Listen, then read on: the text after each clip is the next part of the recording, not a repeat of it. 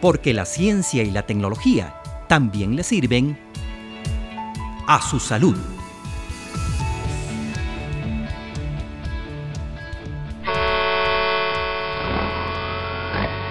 Cada vez que un camión cisterna carga combustibles en los planteles de la refinadora costarricense de petróleo, Recope, se liberan compuestos orgánicos volátiles que son perjudiciales para el ambiente y la salud.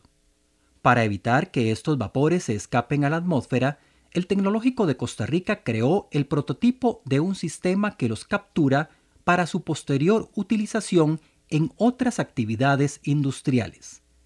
Laura Quesada, docente e investigadora de la Escuela de Química y de la carrera de Ingeniería Ambiental del TEC. Los cisternas van y cargan el combustible, ¿verdad? Por arriba. Entonces, digamos, los tanques cisternas abren las escotillas en la parte superior, se introduce lo que ellos llaman la caña, ¿verdad? Y por ahí se hace fluir el combustible. Eso hace que se genere una turbulencia y que tengamos en la actualidad también las escotillas superiores se abren y los vapores que se generan de las gasolinas, igual que en un tanque de, vehículo, pero a mayor escala, se van a la atmósfera. Entonces lo que buscamos primero fue hacer un análisis en el plantel para ver todos los posibles focos de emisión. Es en los tanques, es en las tuberías, pero el mayor problema que encontramos es ahí en los cisternas. Entonces lo que buscamos es la manera de que esos vapores no se vayan a la atmósfera, sino que haya un sistema de carga por debajo que desplace los vapores hacia un tanque de almacenamiento y que ahí posteriormente con el prototipo que estamos trabajando, estos vapores se puedan condensar y recuperar para usarlos en cualquier uso industrial. Estos vapores son conocidos como compuestos orgánicos volátiles, o por sus siglas COPS. Entre ellos destacan el benceno, el tolueno y el sileno, por sus efectos en la salud. Su inhalación puede provocar somnolencia, mareos, dolores de cabeza y hasta pérdida del conocimiento. Pero un contacto más prolongado y a largo plazo puede traducirse en trastornos en la sangre, disfunción del sistema nervioso central y hasta cáncer en el caso del benceno.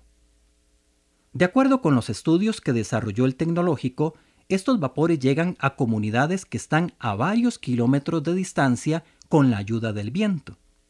Pero no hace falta vivir cerca de un plantel de almacenamiento y distribución de combustibles para ser afectado por los compuestos orgánicos volátiles. Resulta que cuando estos compuestos son liberados al aire, reaccionan con la radiación solar y con los óxidos de nitrógeno presentes en la atmósfera y forman el ozono troposférico cerca de la superficie terrestre. No hablamos del ozono estratosférico, ese que nos protege de los rayos ultravioleta y que se encuentra a unos 30 kilómetros de altitud, sino del ozono troposférico, un contaminante secundario que puede sofocar el proceso de fotosíntesis en la vegetación y generar plagas y otros problemas climatológicos, reduciendo el crecimiento y supervivencia de los cultivos agrícolas y forestales. Además, está asociado a enfermedades cardiovasculares y respiratorias. Paradójicamente, las concentraciones más elevadas de ozono troposférico no están en los centros contaminados de las grandes ciudades, porque ahí hay abundancia relativa de óxidos de nitrógeno que inhiben su proceso de formación.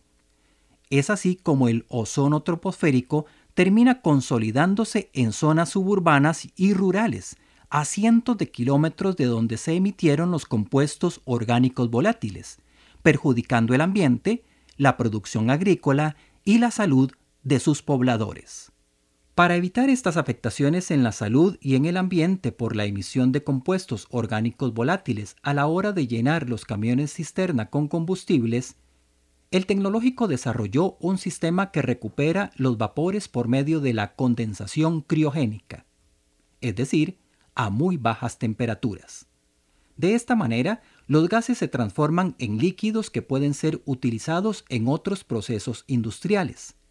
Rodolfo Elizondo, docente e investigador de la Escuela de Ingeniería Electromecánica del TEC. El prototipo básicamente es un condensador criogénico ¿Qué significa condensación criogénica? Bueno, es básicamente trabajar a baja temperatura para que los gases de carbono que se están generando, o las emisiones de carbono, como lo explicó la compañera Laura, puedan ser condensados. Hay algunos eh, de esos vapores que tienen temperaturas o que requieren bajas temperaturas para poderse condensar. Hay una gran gama de temperaturas dentro de esos eh, diferentes elementos que se están volatilizando y en ese sentido tenemos que usar temperaturas bajo cero.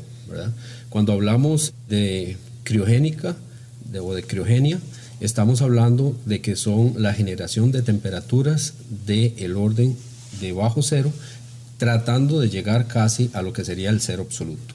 La temperatura criogénica del sistema se genera con nitrógeno líquido que puede alcanzar hasta menos 176 grados Celsius.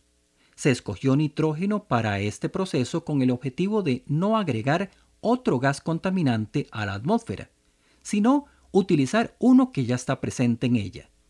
Recordemos que el aire está compuesto en su mayoría por nitrógeno. Los productos que realmente eh, podamos recuperar, los vamos a recuperar en forma líquida.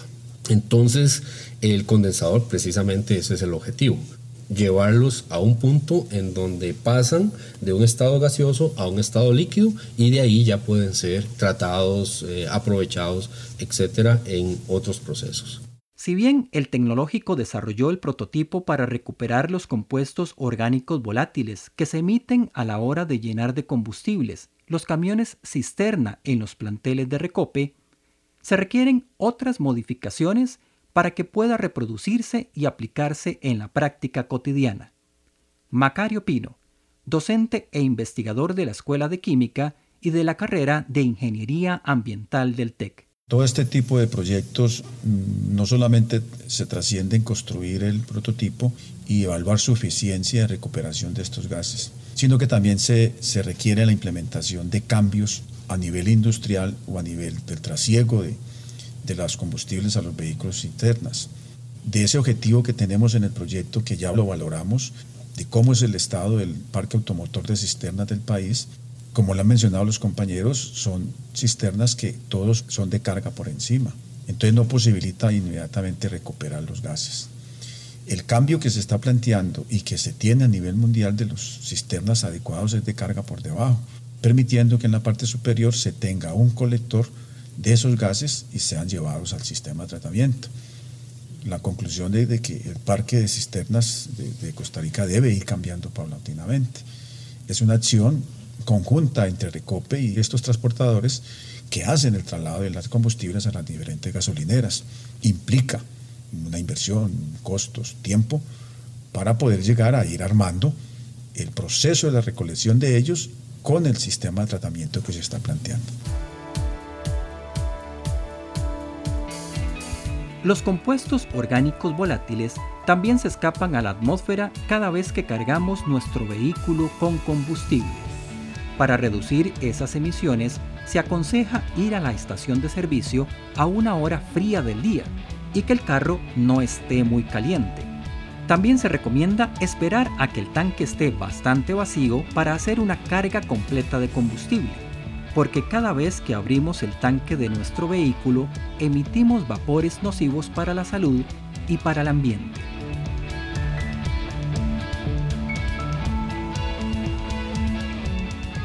A su salud es una producción del Tecnológico de Costa Rica en colaboración con el Instituto Interamericano de Cooperación para la Agricultura, IICA. Puede encontrar más podcasts siguiendo al TEC en Apple Podcasts, Spotify o en su aplicación de Android favorita. También nos puede encontrar en tech.ac.cr.